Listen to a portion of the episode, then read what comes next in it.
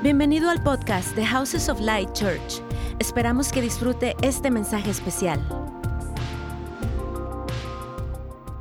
Y vamos hoy a continuar estudiando esta carta de Pedro que está llena de tesoros. Y el subtítulo, ustedes saben que la serie se llama Preparados para vivir en victoria. Yo insisto, estamos viviendo en un tiempo de muchos desafíos, problemas, eh, se habla de la economía, de las enfermedades, se habla de tantas cosas, ¿verdad? De la maldad, de ahorita está el tema de la brujería con todo esto de, Halloween y tantas cosas, ¿verdad? Pero el Señor nos quiere en victoria, nos da herramientas, nos da promesas, nos da poder para que podamos caminar en victoria, amén. Y el, el subtítulo del tema de hoy se llama El testimonio y la convicción que produce la vida cristiana. Vamos a leer el versículos 3 y 4 de este capítulo 4. Dice, porque ya es suficiente el haber hecho en el tiempo pasado los deseos de los gentiles, habiendo andado en sensualidad, en bajas pasiones, en borracheras, en orgías, en banquetes o parrandas y en abominables idolatrías. A ellos les parece cosa extraña que ustedes ya no corran con ellos en el mismo desenfreno de disolución y por eso los ultrajan. ¡Wow! ¡Qué pasaje más tremendo! Voy a dar un pequeñísimo resumen de lo que hablamos la semana pasada. Hablamos de cómo uh, nos habla la palabra que tengamos la misma mentalidad que hubo en Cristo. Que Jesús padeció, Jesús sufrió y murió. Y dice, ustedes tienen que armarse de una manera de pensar que los proteja de lo que quiere destruir su alma. Amén. Y, y, esto mientras estábamos platicando antes del, servicio, estaba platicando con Ángel y con los otros pastores, y veíamos cómo, gracias a Dios, hermanos, en esta iglesia contamos con un, una serie de herramientas que nos ayudan a poder alinear o renovar nuestra manera de pensar. Dice, piensen como Cristo. La semana pasada hablamos cómo Cristo no maldijo, Cristo no eh, tomó represalias, Cristo tuvo una manera de pensar en medio de una situación, hubo mucho ataque contra él y dice, ustedes tienen que pensar así. Entonces, si usted no asiste a un grupo de amistad, yo quiero animarle que se conecte. Porque es ahí donde escuchamos una prédica excelente, pero ¿cómo procesamos la prédica? ¿Cómo es que eso se convierte en algo que es parte de nuestra vida? No solamente lo que oí, me entró por un oído y me salió por el otro. ¿verdad? sino que puedo asimilarlo en un grupo de otros, en el caso de los varones, las mujeres, los jóvenes. Así que hermanos, por favor, integres eso. También está este ministerio de casa de restauración. De verdad, mire, quiero decirle que ahorita los líderes principales están en este grupo. O sea, no es como que yo ya, tengo aquí años, ya no necesito nada. Siempre necesitamos esa uh, sanidad, esa apertura que nos permite ir más profundo. Amén. Entonces yo quiero este, animarle que, bueno, primero su tiempo con Dios, obviamente, que cada persona tenga un tiempo con Dios y en la palabra le permite renovar su mente. Y en la medida que usted piensa como Cristo, entonces usted puede vivir el resto de su vida ya no en pecado, ya no en pasiones bajas, sino en la voluntad de Dios. La semana pasada hablábamos cómo Dios quiere darte una pasión santa. Si antes tenías pasiones impías, Ahora Dios quiere que tengas pasiones santas por su voluntad, por su reino, por, todo lo que Él quiere hacer en esta hora de la historia. Amén. Entonces, esta sección de la que estamos hablando el día de hoy, que comenzamos la semana pasada, habla de tres momentos. O sea, el momento que donde vivíamos antes, ¿verdad? Vivíamos en pecado, vivíamos esclavos de nuestras pasiones, y hubo un día que tuvimos una conversión. Hoy me decía un joven en la mañana, me decía, usted oró por mí para recibir a Cristo y mi vida fue transformada, tiene como 18 años de cristiano, y me dijo, gracias por haber orado por mí. Él está sirviendo al Señor ahorita como pastor en una iglesia. Y, tuvo su conversión, y después ya de, de, esa conversión, de ese nacer de nuevo, uno va a vivir en la voluntad de Dios. De eso se trata tu vida cristiana, que vivas en la voluntad de Dios. No solamente ya no hago cosas malas, que espero que no las hagas, sino que ahora ya vivas en, en, el plan de Dios, conociendo su corazón, caminando en sus caminos. De eso se trata. La vida cristiana es emocionante. Si tú estás aburrido de tu vida cristiana es porque estás tibio. ¿Ya? Una pequeña pedrada, pero es muy buena. Sí, si tú estás aburrido en tu vida cristiana es porque eres tibio. Porque cuando te metes con Dios, hermano, es tremendo lo que el Espíritu Santo hace, lo que habla, las respuestas que ves, las palabras que te dice, eh, etc. Es una cosa tremenda, hermano. Entonces, si estás aburrido, arrepiéntete, vente a uno de nuestros programas, vente a un retiro de sanidad interior y recibe para que puedas vivir esta emoción, esta aventura de caminar con Cristo que es gloriosa.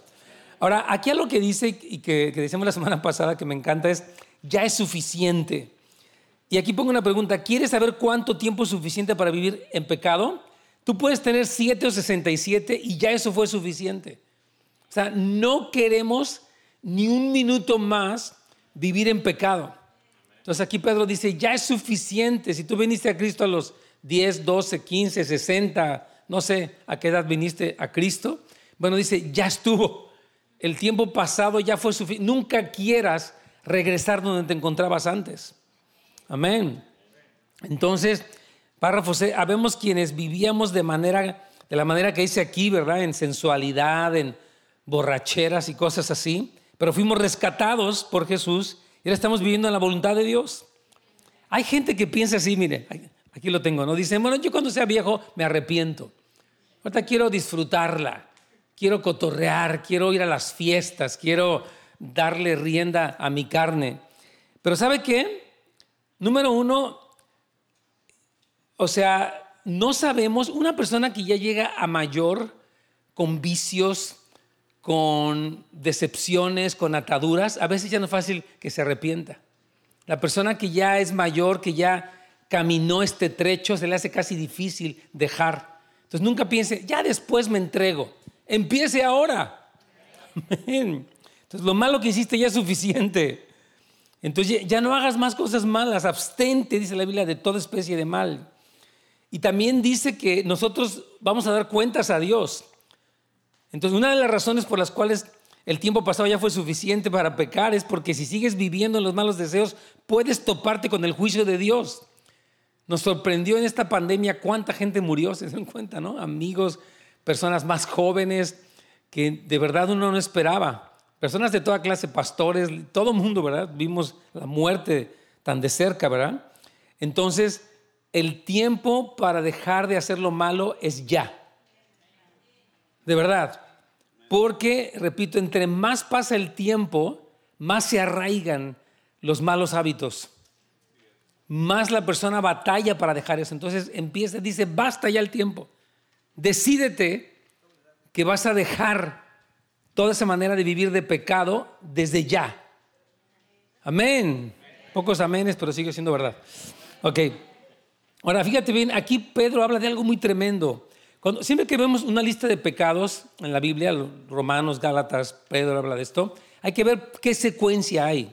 Dice, habiendo andado en sensualidad, en bajas pasiones, en borracheras, en orgías, perdón, orgías, en banquetes y en abominación, eh, dice, en abominables idolatrías.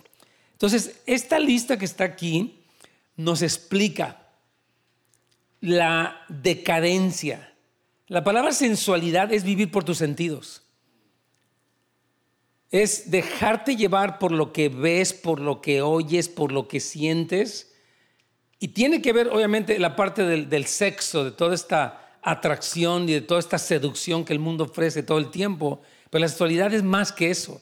Es vivir simplemente por lo humano. Entonces dice que la sensualidad fue lo primero y después eso llevó a pasiones bajas. Entonces es una existencia orientada en satisfacer esos deseos, ¿verdad? Que llevan precisamente a las borracheras. Está hablando de las adicciones, está, está hablando del alcohol, la pornografía, la pereza, la glotonería.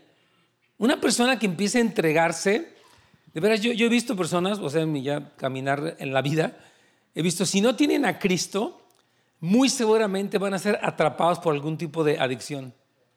La verdad. Porque hay una seducción y hay una búsqueda de paz y de placer en el corazón humano que fue hecha para que Cristo la satisfaciera, pero si no la satisface, entonces la gente quiere llenar su vacío.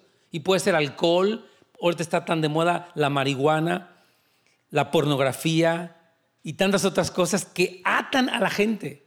Y lo peor de esas cosas es que no solamente las ata, sino que es decadente. Una persona que ve pornografía va decayendo, en las imágenes que ve, en cómo se siente, en, su, en cómo ve a los demás. Todo es una decadencia, es una perversión. Entonces, qué importante es cortar ya y por eso venga un programa de esto, yo insisto. De verdad, hermanos, una persona que está en una atadura sola no va a poder vencerla.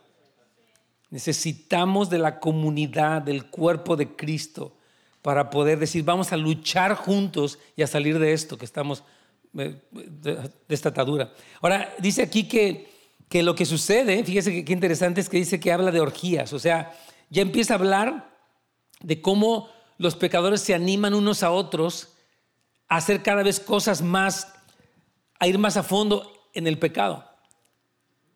Dice la Biblia que las malas conversaciones corrompen las buenas costumbres.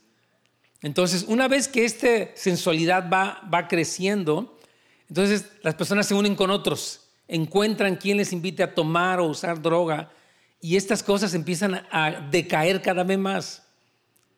Tremendo, ¿ah? Y entonces, a partir de ahí, dice que se va a las abominables idolatrías. Esto es tremendo porque la idolatría es una traición a Dios. O sea, el Dios que se amaba, el Dios al que se le oraba, ya se traicionó y se puso otra cosa como Dios. Puede ser el, sexo, puede ser el alcohol, puede ser el dinero. Entonces, habla de una escala decadente, de, de una secuencia de cosas. Y dice Pedro, ya basta, no sigas por ahí porque cada vez te caes más. Qué tremendo, ¿verdad? Entonces Pedro nos está previniendo. Entonces, debido a que esta secuencia es tan decadente, termina un desenfreno, dice, ahí dice que es un desenfreno de disolución. O sea que es una inmoralidad desenfrenada ya. Qué cosa más tremenda. Por eso dice, párale ya. Porque la secuencia de eso te puede llevar a cosas que tú ni querías hacer. Ni, ni te imaginabas que ibas a hacer, pero ya cuando empiezas solo, empiezas a decaer y te juntas con otros, te pueden incitar a cualquier cosa. Qué horrible, ¿no? Yo recuerdo cuando yo era, yo era joven, ah, pues solo pensaba cosas, pero cuando me puse a, juntarme con otros amigos, olvídate, se les ocurre cada locura y se animan. Pues éntrale, órale, no le saques y, y empiezan a meterse más en esas cosas. Por eso dice, cuidado con estas secuencias de pecado que se van arraigando. Porque si no te arrepientes ahorita, es posible que después ya no quieras, no te interese. Wow, qué tremendo. De verdad que Dios nos ayude. Por eso dice, ármense de la manera de pensar que Cristo tuvo para que corten con el pecado. Fue lo que vimos la semana pasada. Que tengas una ruptura, una decisión de voy a odiar el pecado. Voy a odiar la impiedad. Hermanos, Dios está moviendo entre nosotros de una manera muy hermosa. Estamos viendo en la casa de oración con los jóvenes. Y algo que estorba ese mover de Dios es el pecado. Por eso hay que confesarlo, hay que arrepentirnos y hay que pedir ayuda, hay que luchar en serio contra eso. Porque no queremos que esa obra de Dios sea estorbada de ninguna manera. Amén. Ahora vamos a ver aquí de lo que, de lo que habla Pedro, vamos a la página 2. Dice, la vida cristiana es un testimonio de amor, pero también puede producir contradicción. Mire cómo dice 1 Pedro 4, 4, dice, a ellos, o sea, a la gente con la que andabas en tus rollos, o en estos rollos, Dice, les parece cosa extraña que ustedes ya no corran con ellos en el mismo desenfreno de disolución y por eso los ultrajan. Entonces, cuando tú, es, curioso cuando tú cambias de una manera de ser a otra, hay varias reacciones. Nosotros hemos visto aquí en los retiros, ¿verdad? Un señor que, ha de cuenta, era borracho, era golpeador, era irresponsable, se convierte y, y la esposa hasta lo odia más. Decimos, ¿y qué pasó? ¿Por qué se puso usted peor si se le compuso y usted ya se descompuso? ¿Es en serio? lo hemos visto por años, ¿verdad? Que decimos, ¿y por qué razón? Si usted le pedía al Señor que lo cambiara, lo cambió y usted está enojada con él, ya no lo quiere. ¿Sabe por qué pasa eso? Por la amargura. Una señora me dice, pues qué tan fácil ya va a llegar a su retiro, ya está cambiado. Le digo, pues no le pidió al Señor eso. Pues sí, pero así tan fácil. Le digo, pues ¿qué quiere usted? Increíble. Entonces, dice aquí que se van a sorprender, dice que les va a parecer cosa. ¿Cómo que estás dejando de tomar? A ver, cálmate. No seas religioso, no seas fanático, no seas cerrado. Em, empieza a haber un contraataque. Mire, el cristiano que empieza a cambiar de vida va a parecerle ridículo al no cristiano. Y va a haber gente que pueda sentir mal. Es que tú eres muy exagerado, eres muy anticuado, eres muy religioso. Y personas cristianas, por esta presión de cómo los ven, se toleran cosas. Pues voy a tomar algo para que no te saques de onda, voy a tomar una cervecita contigo. Dice la Biblia, no, abstente de toda especie de mal. Entonces, la vida cristiana es tanto una respuesta, algo que estudiamos aquí con, con, Pedro que me encanta, y, quiero hablar en este eh, eh, segmento de eso. Miren, la vida cristiana tiene dos lados. Quiero explicarlo y lo voy a explicar un poquitito más. Nosotros nos convertimos a Cristo y seguimos haciendo lo bueno, y eso puede producir en la gente dos reacciones. Uno es que digan, oye, qué padre, qué buena onda que ya dejaste de ser un grosero, un, este, que, eras violento con tu esposa, bien, ¿verdad? O puede producir que hable mal de ti, ah, eres un hipócrita. ¿Qué vas a andar cambiando si tú eres hasta peor que yo? ¿verdad? Hay como un ataque. Ahora, estas dos reacciones pueden producir algo todavía más fuerte, que es que la gente nos ultraje, ya, ya, ya ven un ataque personal. Ahora, otra cosa que dice Pedro, que lo hemos estudiado y se lo voy a recordar, es que dice que cuando tú perseveras en hacer lo bueno, el Espíritu Santo puede producir convicción en el que está haciendo mal para que esta persona glorifique a Dios. Amén. Entonces, ahí está estos dos lados de la moneda que la Biblia explica. Es importante que sepas que habrá veces donde tú dejas lo malo, empiezas a vivir una vida cristiana, y pueden haber varias reacciones. Ahora, cuando tú ya dices, yo no voy a pecar, va a haber una reacción en contra tuya porque van a decir, mire, una persona que digamos, todos están tomando, todos están de vulgares y la persona dice, yo me abstengo de esto, no, no voy a tomar, no voy a ser vulgar, no voy a, ver a una mujer lujuriosamente, ay, que no te hagas y, y empieza un ataque. Entonces tenemos que saber cómo reaccionar nosotros en ese lugar como cristianos porque el seguir haciendo lo bueno va a dar un fruto de bendición o de plano un ataque fuerte, pero tienes que prepararte para cualquiera de las dos cosas. Amén. ¿Tienen calor? ¿Algunos? Sí, ¿verdad? Así nos pueden perder unos aires porque a veces aquí cuando no está frío luego los congelamos, cuando no está congelado luego los dejamos, perdónenos hermanos. Vamos a ir mejorando estos aires. Entonces, fíjese, párrafo B, la vida cristiana es tanto una respuesta de amor al mundo que da un testimonio que esperar que espera ser incluso aprobado por el mundo, pero también es una separación del mundo que hace que el mundo se enoje con nosotros. Quiero repetir esto, o sea, por ejemplo, el cristiano ya no lo maldicen y ya no maldice. ¿Ok? ese es nuestro cambio. Y eso es bueno. La gente dice, wow, y dice, mira, no reaccionaste como antes. No hiciste el coraje que hacías antes. ¿Verdad? Pero cuando nosotros decimos, ok, ya no voy a vivir así, también puede haber una reacción de que la gente se enoje contigo, de que la gente empiece a atacarte y hacerte sentir ridículo y un tonto por lo que haces.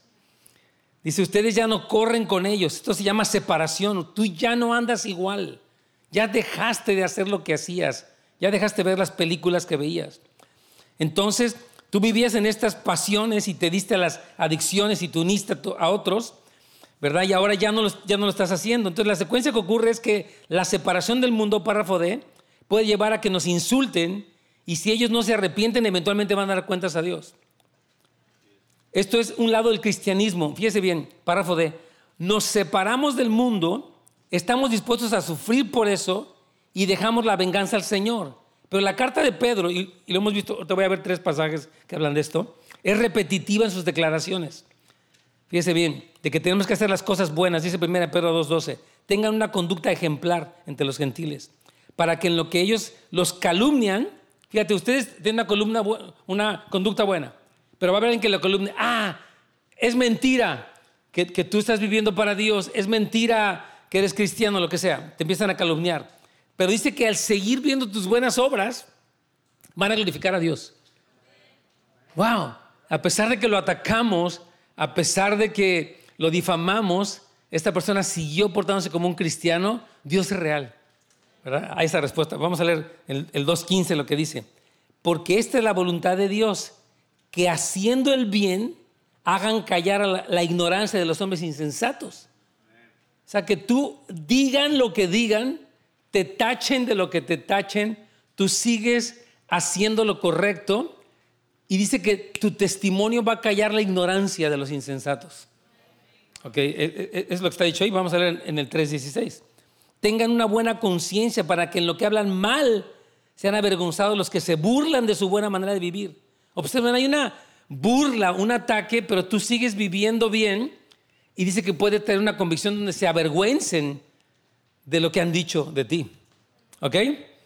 Entonces, el énfasis es que tengas una buena conducta y al principio puede, ser una mal, puede producir una mala respuesta, pero eventualmente con la convicción puede cambiar. Ahora, un cristiano que se separa de las cosas malas ah, puede, ser muy ofensivo para la gente. Por ejemplo, nosotros en este mundo tenemos, estamos en contra del sistema del mundo. El mundo es liberal, el mundo está a favor del aborto, de la homosexualidad. No sé si han oído estas últimas cosas de la eutanasia que están pasando. ¿Alguien ha oído esto? Es increíble. O sea, un niño de 16 años, un joven, dijo que él estaba deprimido, o creo que perdió un ojo, no sé si saben esta historia. Entonces ya la ley del estado de Virginia está diciendo que él puede presentarse al doctor sin que los papás lo sepan para un suicidio asistido. Y está permitido. O sea, imagínate, esta, y estas leyes van avanzando a nivel de, la nación, ¿verdad? Y nosotros estamos diciendo, no, no hay nada que ver. No, pero ustedes saben lo que está pasando también en, en, Virginia, ¿no? Si un niño dice, mis papás no me caen bien porque no me afirman en mi identidad de género, entonces una organización va y te recoge paga el Uber, la organización, y te llevan con una pareja homosexual que afirme al niño y tú no puedes decir nada. Esas cosas están pasando aquí. Ahora, nosotros como cristianos, obviamente nos oponemos a esas leyes, no que odiemos a nadie, no que ataquemos a nadie, pero obviamente decimos, está mal. Un jovencito que está confundido tiene que ser enseñado, ministrado, para que pueda caminar como Dios quiere, y no le voy a dar cuerda porque me creo más bueno que Dios. Claro, ¿verdad? Entonces, pero el mundo ataca eso. Ustedes son malos, ustedes odian, ustedes son muy cuadrados, son muy anticuados, tienen que entender que él nació así. No, no, no, hay un orden de Dios. Entonces hay un punto en el que al caminar como cristianos en este mundo va a haber un choque e incluso una persecución. Eso hay que saberlo desde ahorita, hermano, porque eso ya, esta tensión por el incremento de la maldad es cada vez mayor. Entonces Pedro dice, hay estos dos lados, tú haces buenas obras, se sacan de onda contigo, tú sigues fiel al Señor y algunos entienden. Pero mientras tú te separas del mundo, va a haber un ataque abierto en contra tuya. Las dos cosas pueden pasarte. Es que yo esperaba, yo esperaba que nadie le cayera mal, que todos me aplaudieran por esto que hice, que ahora vengo a la iglesia, estoy cambiando. Puede ser que no te aplaudan, puede ser que te ataquen, puede ser que te segreguen de la familia. Ya él es evangélico o es aleluya, ya no le inviten, ya no le... Una hermana me decía aquí la otra vez, es que ya, desde que yo vengo para la iglesia, ya nadie en familia me habla. Todos me retiraron la palabra yo, yo me siento mal, dice ella, porque yo le dije, hermana, esto es bueno. O sea, duele que la familia la rechace, pero usted está siguiendo el camino de Cristo. Él fue rechazado. Y dice la palabra que hay una gran recompensa e incluso hay un testimonio. Y no porque ellos no lo acepten, usted acceda, siga fiel, porque al rato muchos de ellos pueden venir a los pies de Cristo. Amén. Entonces vamos a ver aquí. Párrafo G. No queremos que haya cristianos que sufran maltrato, más bien nos esforzamos por ser la clase de personas que el mundo diga quiero ser como ustedes y le den la gloria a Dios. Quiero detenerme ahí tantito porque esto es muy importante. Miren,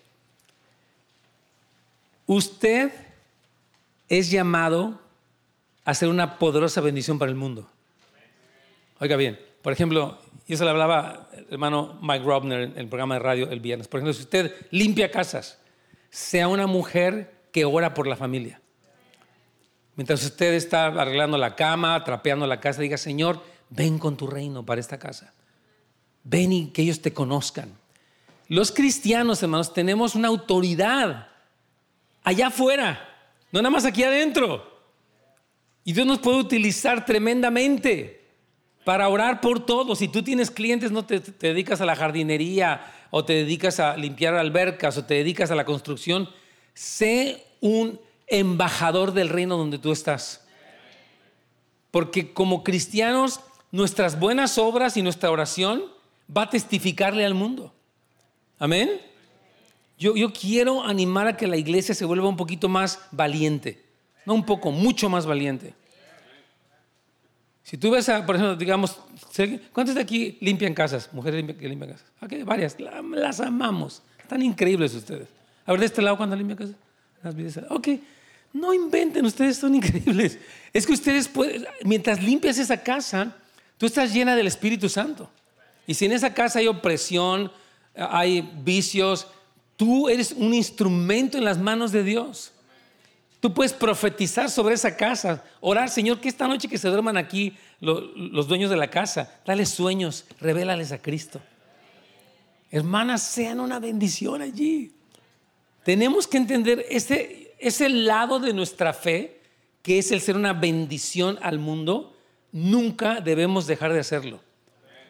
Siempre, hermano, si tú tienes un jefe que no es cristiano, dile que si puedes orar por él, si se enoja o te rechaza, bueno, tú estás disponible para eso. Nos pasó, fíjate, este miércoles estábamos aquí en un restaurante, perdón, este viernes, estamos hablando de este tema con unos hermanos. Y llegó un señor y nos dijo, perdón que los interrumpa. Dijimos, no, no se preocupe, es que les quiero pedir algo. Dijimos, ¿qué, qué nos quiere pedir? Dice, quiero que oren por mi negocio. Y dijimos, por supuesto que sí, para eso estamos aquí. Se sentó este joven, se llama John, y empezamos a orar por él y estaba llorando. Porque nosotros tenemos algo que el mundo no tiene. Tenemos la presencia y el poder de Cristo. Somos una bendición al mundo, hermanos. Amén. Esa parte de nuestra vida cristiana de ser luz y ser sal, nadie puede decir, pues que yo aquí qué cuento, yo en inglés hablo, aunque sus jefes hablen chino. De veras, bendígalos, ore por ellos. Pregúntele si puede orar por sus necesidades. Y es más, si usted, ¿Cuántos aquí tienen trabajadores que trabajan para ustedes? ¿Alguno, uno o dos trabajadores que trabajan para ustedes? Algunos, ok. Oren por sus trabajadores diario. Señor, te pido, aunque ellos no sean cristianos, empieza a orar, Señor, que ellos tengan encuentros contigo. Dame una palabra profética para ellos. Es el momento, hermanos, de ser esos cristianos que están iluminando en, en los lugares de tinieblas. Y Dios va a hacer muchos milagros. Nos estaba contando Mike Robner cuántas personas. Es más, dice que él tiene, tiene su compañía como 300 personas. Me estaba diciendo que muchos contratistas no son cristianos, pero que dicen, oiga, quiero pedirle un favor, ¿puede imponer las manos sobre esta cotización que voy a presentar? Dice, porque cada vez que usted lo hace, hay una bendición tremenda. Y Gordon Hofer nos contó, ¿se acuerdan la semana antepasada? Decía él que una persona que tenía un lote de autos le pidió que orara porque tenía tiempo de que no vendía autos. Y él, y él empezó a orar, Ford, no sé qué, véndete, ¿verdad? Chevy, no sé qué vende, te dice que ese mes vendió 30 autos. Porque los cristianos tenemos una autoridad y un poder y es real. Entonces Dios quiere hacer muchos milagros a través de ustedes. Yo no puedo ir al lugar donde tú trabajas, donde tú vives, pero ahí estás tú para eso. Amén. No tengas miedo. Sé valiente. Amén. Al final vamos a orar por ustedes para que salgan con todo. Ahora, aquí está el otro lado, fíjese bien. Aquí, aquí está el otro punto, dice, pero al desaprobar, voy a la página 3. Al desaprobar sus malas conductas, nos van a llamar religiosos, anticuados, cuadrados, criticones. Ustedes provocan el odio, dice, you have hate speech, dice, ¿verdad? Así es como vamos a ser ultrajados. Fíjate lo que dice Santiago 1.27. La religión pura e inmaculada o, e incontaminada delante de Dios y Padre es esta cuidar a los huérfanos y a las viudas, y eso al mundo le encanta. O los cristianos ayudan a los pobres, qué bonito. Ok, pero dice también guardarse sin mancha del mundo. Tenemos dos lados. Uno, hacemos lo bueno, no por ganancia, no por buscar popularidad, es por dar testimonio de Jesús. Pero también nos apartamos del mundo. Y el mundo se va a sacar de onda contra nosotros. Y tú tienes que estar preparado para esa doble dinámica.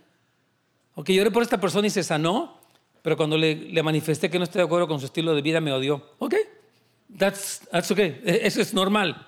Amén. Así le pasó a Cristo, él anota, ay, qué padre, qué bueno, Jesús eres el Salvador, wow, lo máximo. Y les pedí un mensaje y se van todos, ya no queremos seguirlo, estuvo muy fuerte que nos dijo, ya nos vamos, dijo que sí, está bien, si se van, se fueron. Entonces este versículo habla de estos dos lados del cristianismo. Por un lado visitamos a las viudas y a los huérfanos, estamos yendo por un orfanatorio, gracias a Dios, y el mundo va a ver esto y lo va a aplaudir, wow, qué bueno, que ayudan a los pobres que tienen el banco de comida, qué bonito, los felicito. Pero el otro aspecto fundamental de la vida cristiana es guardarse sin mancha y decir, no vamos a probar lo que Dios desaprueba. Ahora va a decir gente, es que ustedes no aman a la gente. No, la amamos tanto que vamos a hablar lo que Dios habla sobre ellos. Amén. Yo quiero animar que, entendamos porque Pedro nos está hablando de estos dos lados del cristianismo. Sea un testimonio, aunque te ultrajen, sigue bendiciendo y algo va a ocurrir. Pero el día que tú manifiestes que el pecado es pecado, van a odiarte y es normal. Ahora fíjate lo que dice aquí, vamos al, punto número cuatro ya para ir terminando. Dios va a tratar con tus enemigos. Mire, un cristiano puede hacerse de enemigos, sí. Y aquí Pedro nos da un consejo que suena un poco fuerte. Ellos darán cuenta quién ha de juzgar a los vivos y a los muertos. Y es una pregunta que, queremos hacer de este pasaje. ¿Está bien como cristianos ser consolados por la seguridad de que nuestros enemigos serán juzgados? ¿Usted qué cree? A ver, Ángel. ¿No sabes? ¿Tú, Fanny? ¿Cómo? La pregunta fue, a ver, no, se me duerman. ¿Está bien como cristianos ser consolados por la seguridad de que nuestros enemigos serán juzgados? Ah, Carlitos. Él cree que sí. ¿Tú? Que sí, que sí. Tenemos dos, dos y dos. Vamos a votar. Ah, Vamos a una votación. ¿Cuántos votos?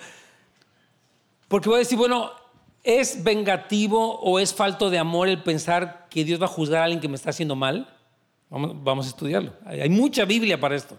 Muchos versículos que refuerzan el por qué podemos creer lo que, vamos a predicar esta noche. Entonces, hay personas que nos van a ultrajar. Ya, ya lo hablamos, ¿verdad? Y que, porque ya no queremos pecar con ellos. Cuando tú cambias, para ellos te vas a hacer como un tonto. Por ejemplo, tú oyes cuando defendemos el matrimonio entre y una mujer, es como que, ¿qué no ves que ya las cosas han cambiado? Ya ahora nos damos cuenta que hay un, eh, por ejemplo, un género líquido. What is that? Aquí hay 56 modalidades de género, que ya no es binario, o sea, hombre o mujer. Está todo eso, ¿no? Entonces nos van a ver como que ya no somos modernos. ¿Sí se da cuenta de eso, no? Ok. Y nos van a odiar. Eso es, un hecho. Porque piensa que ellos sí son justos. Yo sí amo los que tú no amas. Yo sí apruebo lo que tú no apruebas. Yo sí soy buena gente. Y no vamos a ser buena gente con todos, pero ellos se sienten que son más buenos incluso que Dios, ¿no? Entonces, tú vas a decir que no. Ahora dice, ellos darán cuenta quién ha de juzgar a los vivos y a los muertos. Puede parecer ahora que los que se burlan tienen ventaja al insultarte. Sin embargo, ellos darán cuenta, Dios ya sea en esta vida o cuando mueran. Dios va a venir y va, Cristo va a venir a juzgar. Dice, todo el juicio se le ha dado al Hijo. Jesucristo va a ejecutar una, un juicio tremendo y viene lo que se llama el gran juicio del trono blanco. Toda la gente pagana, cristiana, atea o lo que cualquier religión debe saber que va a haber un gran juicio en el que Dios va a ajustar cuentas con todos. Ahorita este mundo uno ve muchas injusticias, ¿no? Mira que esta persona pobrecita la asaltaron o la mataron o qué sé yo y no hizo nada y se quedó como una injusticia. Y dentro de nosotros, no sé si le ha pasado a usted, hay como un sentido de una indignación moral, como diciendo, ¿cómo puede pasar esto? ¿No les ha pasado eso? Pero sí está bien que tengamos el consuelo de que Dios va a juzgar. Dios nos dio un sentido de indignación moral que es bueno. Y eso fue lo que Cristo hizo. Cuando Cristo lo estaban crucificando, dice la palabra que dijo, Señor, yo lo pongo en tus manos. O sea, estas personas injustamente me están crucificando, el juicio fue injusto, me acusaron de cosas que no eran verdad, me tienen envidia y me están matando. Y yo los amo. Jesucristo amó a esa gente. Es más, oró por ellos en la cruz. Perdónalo, Señor. Pero dice que lo encomendó a Dios. Porque el Señor de, hecho, en el año 70 trajo la gran destrucción de Jerusalén. O sea, es importante que entendamos esto. Cuando sufrimos una injusticia, nosotros amamos. Amén. Y bendecimos. Ahora, se lo encargamos a Dios y Dios va a juzgar justamente. No nosotros. No es mi venganza, no es que yo me desquito, no es que yo me arreglo cuentas, no. Dios es el juez de toda la tierra. Entonces el cristiano tiene que entender, va a haber cosas muy injustas, pero yo no, yo no soy el encargado de ejecutar la sentencia. Dios es el juez de toda la tierra. Entonces, de acuerdo, vamos a ir estudiando más pasajes, sí está bien. La respuesta a la pregunta, ¿está bien que como cristianos seamos consolados por la seguridad de que los enemigos están juzgados? Sí, sí. Porque hermanos, hay demasiadas cosas en el mundo que uno dice, ¿cómo puede ser esto? Por ejemplo, esto de Rusia, ¿no? Uno dice, qué barbaridad, este hombre no para de destruir a otro país, que tampoco es inocente el otro país, pero uno siente el abuso de su poder y su autoridad para extender su hegemonía y presentarse como el poderoso y no tiene misericordia de nadie. Eso es una injusticia, ¿a poco no? Ahora, nosotros vamos a orar por la salvación de Vladimir Putin, sí, pero Dios va a tener cuentas. El juez de toda la tierra, si él no se arrepiente, dudo que lo haga, no sé, él se va a enfrentar al creador de la tierra. Y ahí no va a poder hablar nada. Y aunque hable ruso o lo que quiera hablar, no, dice que van a amudecer delante de él. Tremendo, hermanos.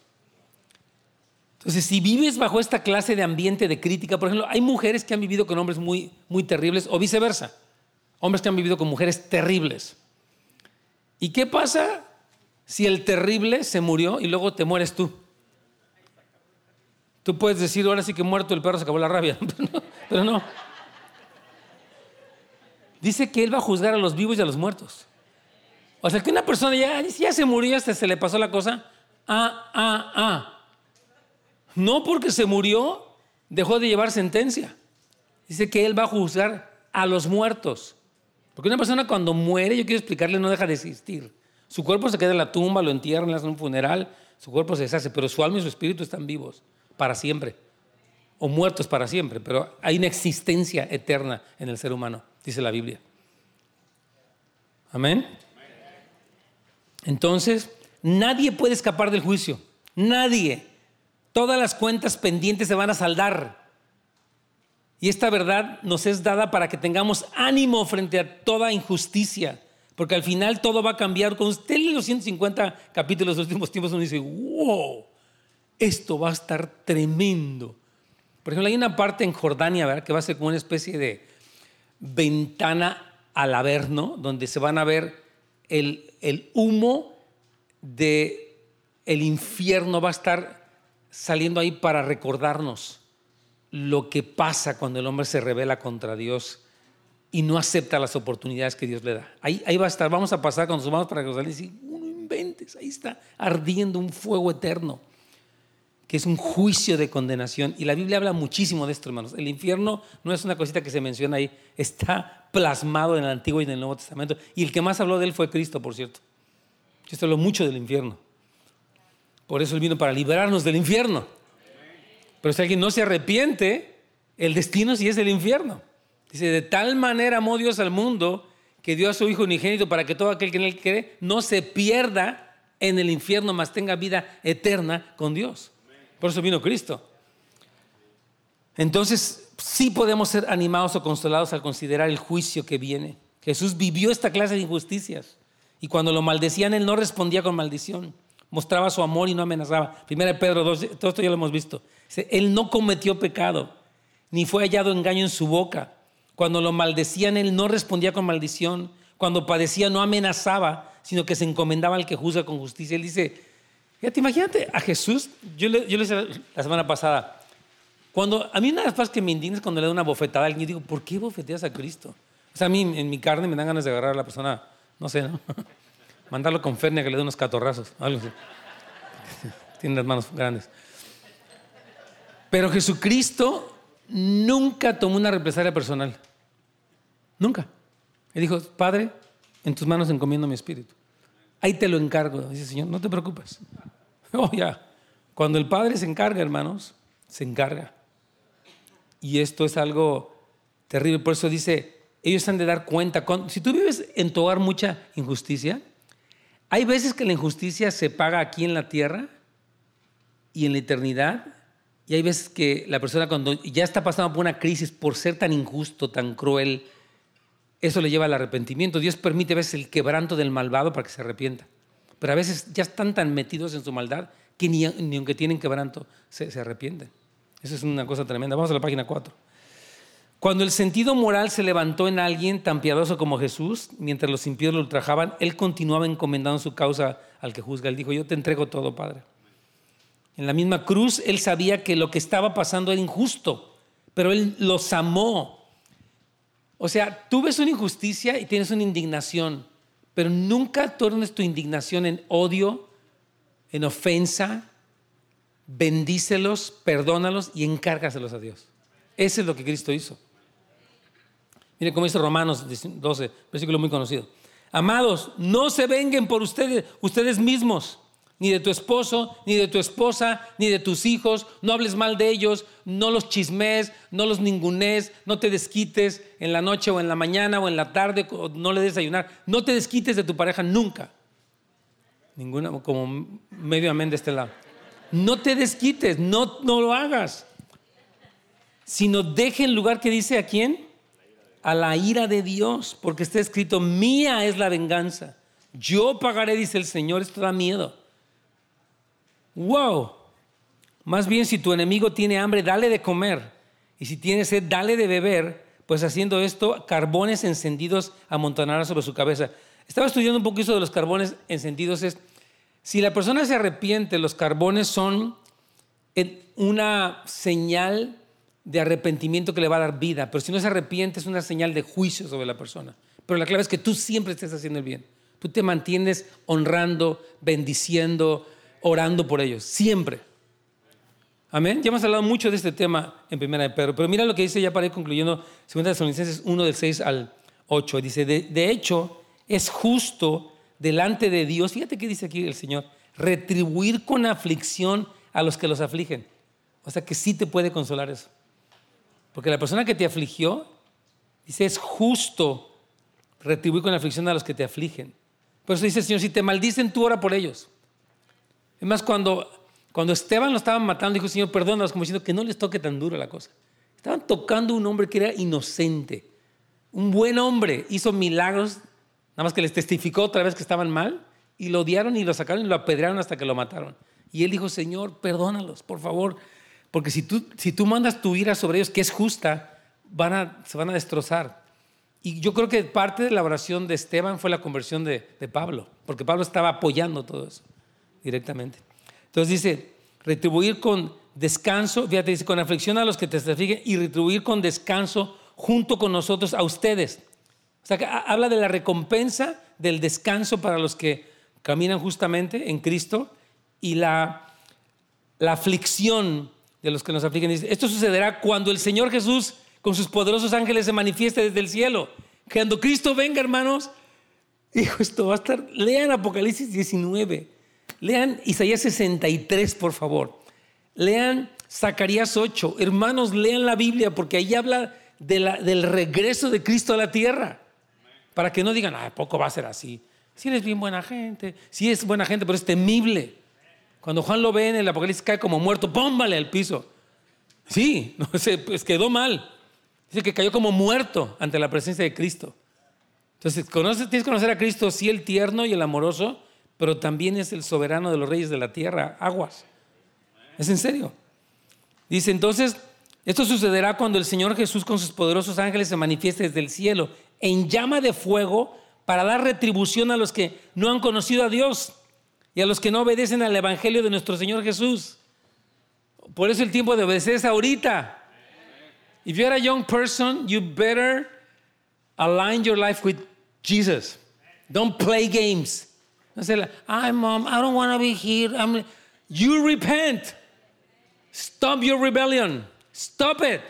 This is not a game. This is serious. I'm talking to any young person that is in this building today. This is not like, I don't care, mom. Be careful. You repent now. Porque no sabes cuándo te va a tocar. De verdad, esto es tremendo, pero me siento una convicción de decir esto. Porque dice que los que no obedecen al Evangelio van a recibir una retribución tremenda. Es así, hermanos. Amén. La conclusión, y con esto ya terminamos, es que a lo largo del Nuevo y, del Nuevo y Antiguo Testamento está bien que los creyentes que son maltratados y ultrajados por personas malas amen a estos impíos hasta el fin de sus vidas, orando que Dios los bendiga, salvándolos, sabiendo que si no se arrepienten al final, no se van a salir con la suya, sino que se va a hacer justicia. Por lo tanto, no te desanimes, no necesitas vengarte ahorita, déjalo en las manos de Dios, tal como lo hizo Jesús. Amén. Gracias por sintonizarnos. Para más información de nuestro ministerio, recursos y horarios, visite housesoflight.org.